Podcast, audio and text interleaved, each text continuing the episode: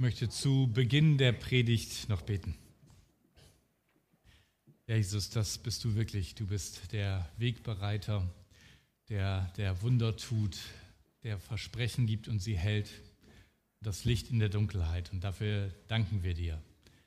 Danke, dass du auch jetzt hier mitten unter uns bist und bitte dich, dass du durch deinen Geist in unsere Herzen sprichst.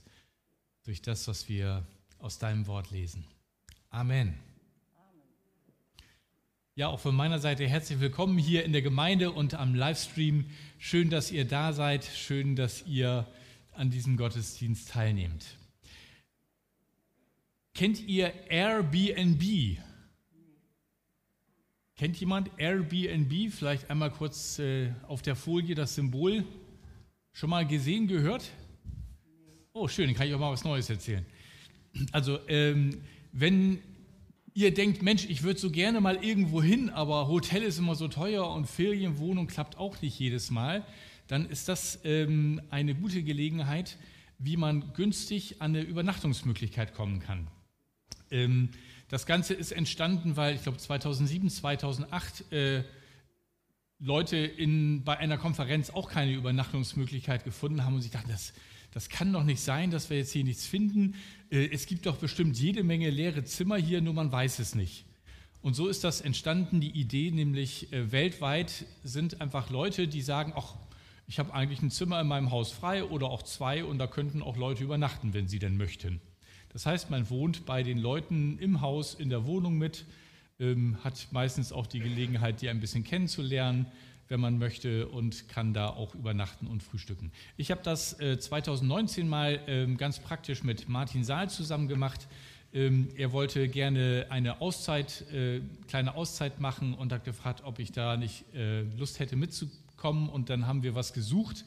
Da er nur bis ähm, Ende März Zeit hatte, weil er dann wieder mit dem Missionskutter unterwegs war, muss das also bis Ende März sein. Und ich mag nicht so gern im Kalten irgendwie mich entspannen. Also haben wir was gesucht, wo es ein bisschen wärmer ist und das war dann Mallorca. Das war dann freundlicherweise auch schon ein bisschen sonniger um die Jahreszeit und so sind wir dann dahin äh, geflogen und haben dann auch bei einem Airbnb äh, eine Unterkunft gefunden. Ähm, ja, warum ich jetzt sowas erzähle, ich kriege keine Prozente, ganz ehrlich, aber ähm, man kann sich tatsächlich als Privatperson da auch melden, also wenn ihr noch Räume habt. Ähm, ich habe heute nochmal auf die Seite geschaut und äh, aktuell suchen die auch ganz aktiv äh, für Ukraine-Flüchtlinge nach Zimmern. Also auch da sind sie am Organisieren. Das ist ja genau das, was sie machen, Zimmer weitergeben. Also übrigens, wenn ihr euch fragt, was für eine Abkürzung ist Airbnb eigentlich, das ist die Abkürzung für Airbed and Breakfast. Airbed, das ist sozusagen Luftmatratze und Frühstück. Die ganz einfache Variante wie man das früher vielleicht aus der Jugend kennt, irgendwo einfach unterkommen. Was hat das mit der Geschichte heute zu tun? Ihr werdet schon sehen. Heute ist Palmsonntag, das habt ihr vielleicht schon an diesen, dieser schönen Folie auch erkannt. Heute geht es um die Geschichte, wie Jesus unterwegs ist von Galiläa über Jericho nach Jerusalem. Wenn ihr mal auf die Karte hier schaut, dann seht ihr, dann ist das doch eine ganz schöne Strecke, die sie da zu Fuß unternommen haben. Also diese lange Strecke sind sie auf dem Weg unten dann über das Jordantal Jericho und dann hoch in Richtung nach Jerusalem unterwegs. Und was hier passiert, schauen wir mal in unseren Text rein, der steht in Markus 11 ab Vers 1. Und da heißt es, Kurz vor Jerusalem kamen Jesus und die Jünger zu den Ortschaften Bethphage und Bethanien am Ölberg. Jesus schickte zwei der Jünger voraus. Geht in das Haus vor euch, wies er sie an. Wenn ihr hinkommt, werdet ihr ein Fohlen angebunden finden, auf dem noch niemand geritten ist. Bindet es los und bringt es her. Wenn jemand fragt, was ihr da tut, dann sagt einfach, der Herr braucht es und wird es bald wieder zurückgeben. Die zwei Jünger machten sich auf den Weg und fanden das Fohlen an der Straße. Es stand angebunden vor einem Haus. Als sie es losbanden, fragten einige, die dort standen, was macht ihr da? Warum bindet ihr das Fohlen los? Sie sagten, was Jesus ihnen aufgetragen hatte, und man ließ sie gehen. Dann brachten sie das Fohlen zu Jesus, warfen ihre Mäntel darüber und er setzte sich darauf. Viele Menschen aus der Menge breiteten ihre Mäntel vor Jesus auf dem Weg aus. Andere schnitten auf den Feldern grüne Zweige ab und legten sie auf den Weg. Vor und hinter Jesus drängten sich die Menschen und riefen, Gelobt sei Gott, gepriesen sei, der im Namen des Herrn kommt. Segen für das künftige Reich unseres Vaters David. Lobt Gott im höchsten Himmel. Hosanna haben sie, was wir vorhin gesungen haben, wörtlich gerufen. So kam Jesus nach Jerusalem und ging in den Tempel. Als er sich alles genau angesehen hatte, kehrte er, da es schon spät geworden war, mit seinen zwölf Jüngern nach Bethanien zurück. Bethanien war ein wichtiger Ort für Jesus. Das sehen wir auch noch mal hier auf der Karte. Das ist der untere Ort, wenn ihr es aus der Ferne nicht lesen könnt, wo die rote Linie hinführt. Bethanien ist so etwas wie das Airbnb von Jesus bei Jerusalem. Bethanien ist so gut anderthalb Kilometer außerhalb von Jerusalem und dort geschah einiges. Einiges, was uns sogar überliefert ist und vielleicht noch einiges mehr, was nicht überliefert ist. Dort geschah die Geschichte mit der Salbung der Sünderin, wo Jesus in dem Haus von Simon dem Aussätzigen war. Ich finde diese Formulierung sehr interessant, weil man kann nicht in dem Haus eines Aussätzigen sein. Die Leute, die aussätzig sind, müssen gesondert irgendwo außerhalb sein, weil der Aussatz ansteckend ist. Also ist diese Formulierung ein Hinweis darauf, dass der Simon wohl ein Ex-Aussätziger war. Und Jesus deswegen bei ihm zu Gast war, weil er wohl ihn auch geheilt hat. Und in diesem Haus kommt die unbekannte, nicht benannte Frau, die ihn mit ganz teurem Öl salbt. Diese Geschichte passiert in Bethanien. Und seine Jünger sind dabei und Judas findet, das ist totale Verschwendung. Man hätte doch viel besser das Öl verkaufen können, das so teuer war, und die, das Geld an, den, an die Armen geben. Ja, da wird schon deutlich, Judas findet das mit dem Geld immer wichtiger als alles andere. Und in Bethanien wohnten auch Maria und Martha, die beiden Schwestern, die so unterschiedlich waren wo Jesus zu Besuch war und Martha erstmal ab in die Küche und Töpfe rausgeholt und möglichst leckeres Essen für Jesus und seine Jungs. Man kann sich das vorstellen, wenn ihr spontan Besuch von mindestens 13 jungen, hungrigen Männern bekommt, was da im Kopf einer Hausfrau so alles losgeht. Da war Martha in ihrem Element. Und Maria war ganz anders und setzte sich zu Jesu Füßen. Darauf hatte sie lange gewartet, zuzuhören, was Jesus zu sagen hat. Und ihr kennt vielleicht die Geschichte, da gibt es dann so einen, einen kleinen Zwist zwischen den Geschwistern und Martha, die zu Jesus geht und sagt, hey, kannst du ihr nicht mal sagen? Da ahnt man, dass das andersrum nicht so gut geklappt hat und dass sie wohl auch sonst unterschiedlich war. Das war auch in Bethanien. Und sie haben noch einen Bruder, der heißt Lazarus. Klingelt da was? Lazarus hat Jesus von den Toten auferweckt. Er war an einer tödlichen Krankheit gestorben. Und sie haben ihm eine Nachricht geschickt und Jesus sagt, ach, lass uns noch ein bisschen warten, bevor wir da hingehen.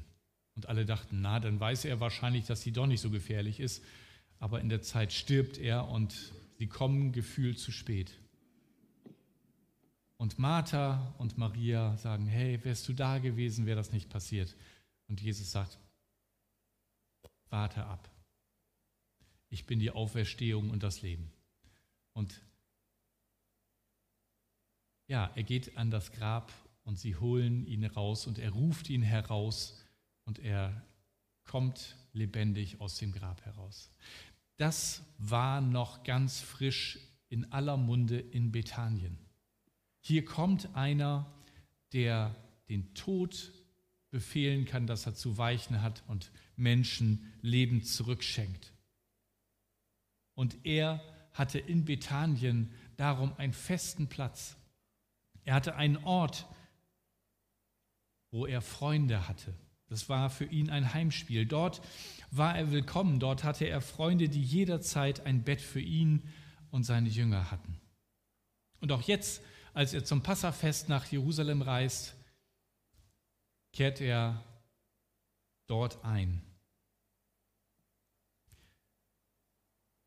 Wie wertvoll ist das doch, ein Zufluchtsort zu haben, wo man willkommen ist. Kennt ihr sowas? In der Regel ist das bei uns ja unsere eigene Wohnung, unser eigenes Haus, so ein Rückzugsort, wo wir auch einmal ja, Zeit für uns haben können, auftanken können, Gott begegnen können, miteinander Zeit verbringen können. Jesus hatte keinen festen Wohnsitz. Stellt euch das mal einfach vor für euch, für euer Leben. Ihr wacht auf, müsst erstmal gucken, wo seid ihr eigentlich heute gerade? Und beim Frühstück könnt ihr euch schon Gedanken machen darüber, wo ihr heute Abend vielleicht übernachten könnt, weil ihr wisst es noch nicht.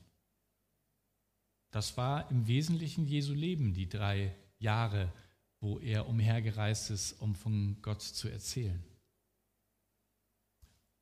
Was würde das mit euren Gedanken machen, wenn ihr schon zum Frühstück das wüsstet? Keine Ahnung, wo es heute geht, weitergeht, wo wir übernachten können.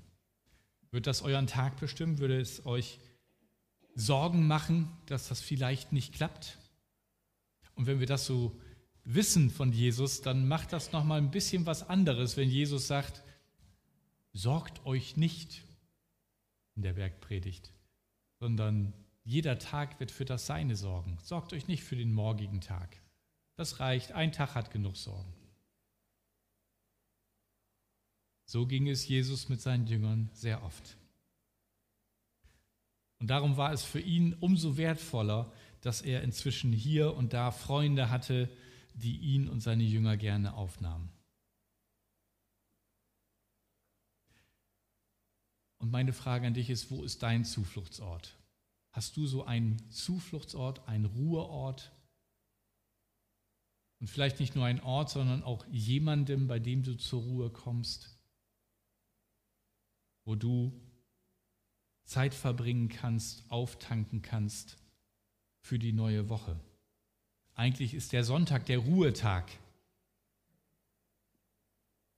Was machst du heute noch, dass du Kraft hast für die neue Woche? Bei wem tankst du auf? Und nun aber zur eigentlichen Geschichte, die ja hier berichtet wird. Als sie also nach Jerusalem kommen, schickt Jesus zwei seiner Jünger mit einem Auftrag los. Das hat er immer gemacht. Er hat auch zwei und zwei jeweils losgeschickt, als er ihnen Vollmacht gegeben hat, Kranke zu heilen und äh, sogar ja auch von Dämonen Besessene frei zu machen. Und immer hat er sie zu zweit geschickt, weil er wusste, einer kann schon mal aus der Fassung geraten oder nicht so genau wissen, was zu machen ist. Aber der zweite kann ihn dann stützen und so kann man sich gegenseitig bestärken. Und so macht er das auch hier. Er schickt zwei Jünger mit einem einfachen Auftrag los. War der wirklich so einfach? Ich meine, wenn man liest, wie das geht und dass es gut ausgegangen ist, dann denkt man, ja, war doch wohl gar nicht so schwierig. Aber das ist immer so, wenn man am Schluss weiß, wie es ausgegangen ist. Stellt euch mal vor, ihr würdet herausgefordert werden für diese Aufgabe. Das ist so eine Challenge, wie man neudeutsch immer sagt, so eine Herausforderung. Wetten, du traust dich nicht, in den nächsten Ort zu gehen und den ersten jungen Esel, den du siehst, einfach mitzunehmen. Adrian Plass, britischer Autor, den einige von uns kennen und schätzen für seinen Humor, hat sich das so vorgestellt, dass das vielleicht gar nicht so einfach war und diese beiden Jünger in, Jünger in diesen Ort hineinkommen und sich unterwegs schon fragen, woran erkennt man einen Esel, auf dem noch keiner geritten ist? Hat der oben keine Delle drinne so vom Reiten oder so? Oder wie, wie macht man das?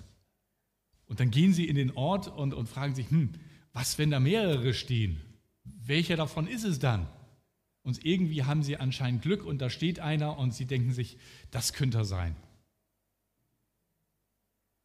Und welcher der Jünger hat jetzt Mut, den Esel einfach so zu nehmen? Da stehen nämlich so ein paar Leute in der Nähe. Und der eine sagt, komm, das machst du.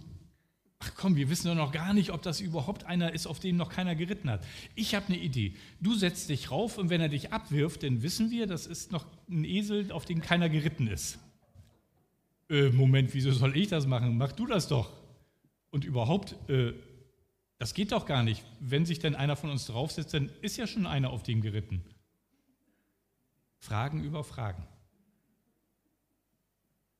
Und dann irgendwann trauen sie sich doch und ein Mann aus der Gruppe löst sich und kommt auf sie zu mit etwas ernstem Blick und komm, du sagst das. Nein, du.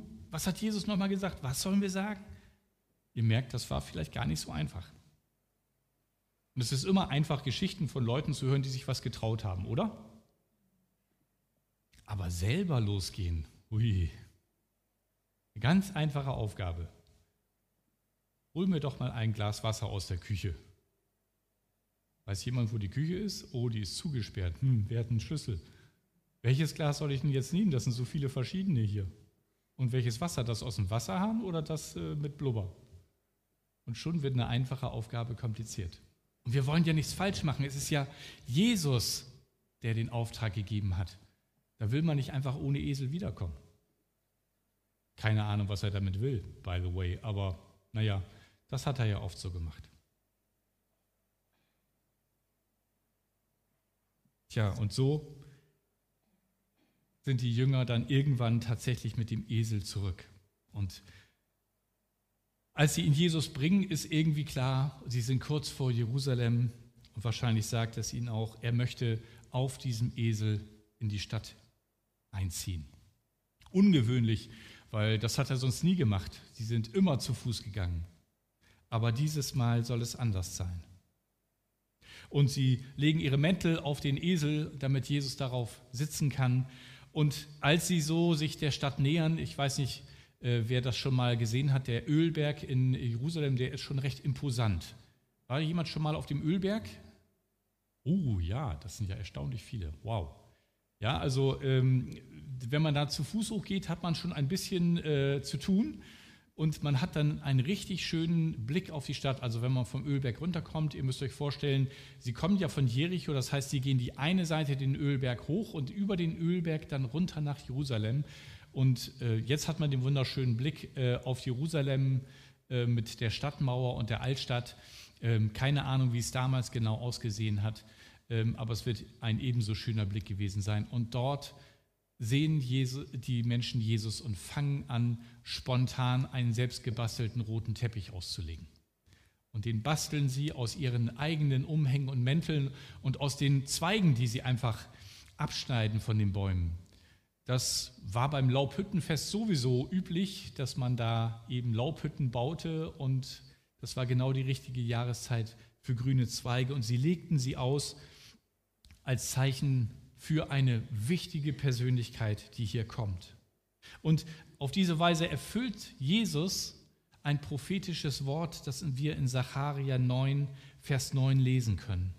Da hat schon Sahaja, der Prophet, vorhergesagt, fürchte dich nicht, du Tochter Zion, siehe, dein König kommt und reitet auf einem Eselsfüllen. Jesus reitet auf einem Esel, nicht auf einem Pferd.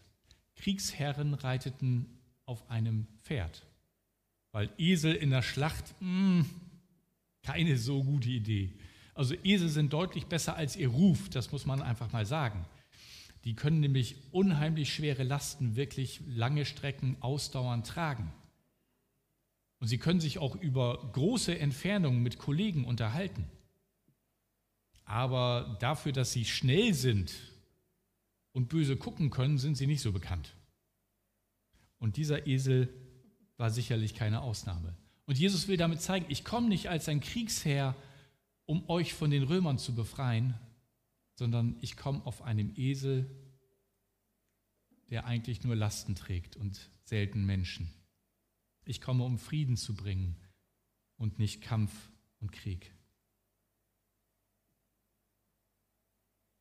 Und in Lukas 19, wo auch die Geschichte berichtet ist, die wir heute hören, übrigens alle vier Evangelisten berichten von dieser Geschichte, wird sogar noch etwas ergänzt und erzählt, was Markus nicht aufgenommen hat, nämlich als das so passiert und die Menge ihm zujubelt, da heißt es dann ab Vers 39, und einige von den Pharisäern in der Menge sprachen zu ihm, also zu Jesus, Meister, weise doch deine Jünger zurecht.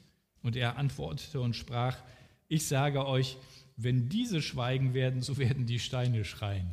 Also muss eine ziemlich gute Stimmung da gewesen sein, oder?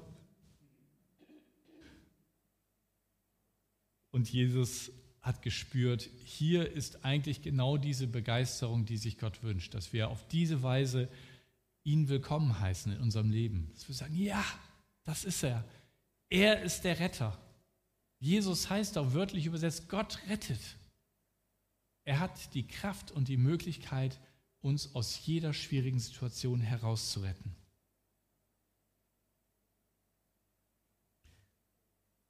Und wisst ihr, das ist eigentlich die angemessene Reaktion, wenn Jesus dir begegnet.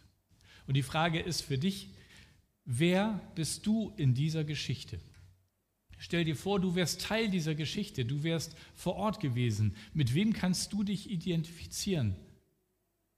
Bist du vielleicht wie einer der Jünger, die jetzt dabei sind, wie ihrem Meister zugejubelt wird? Vielleicht sogar einer der Jünger, die so einen Spezialauftrag bekommen haben?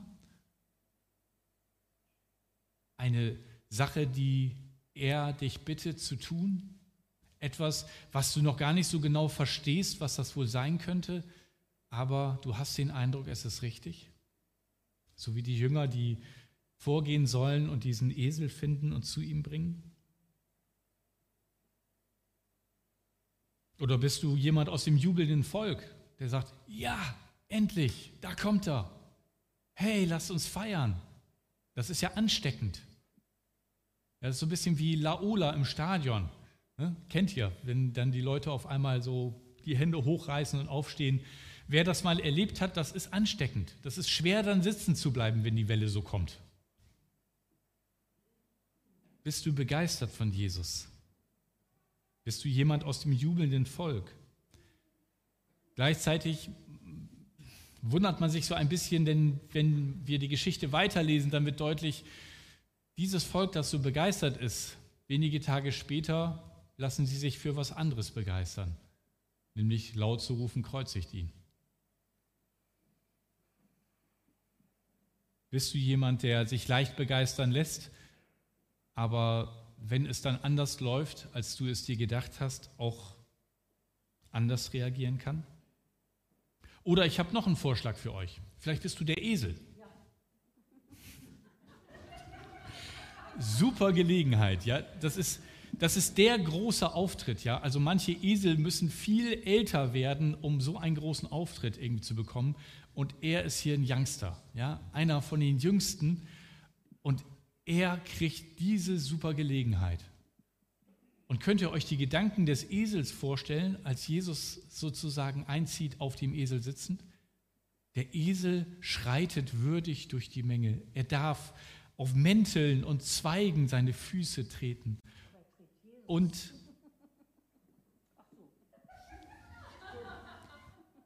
Und er geht weiter und hört, wie die Leute ihm zujubeln. Wow!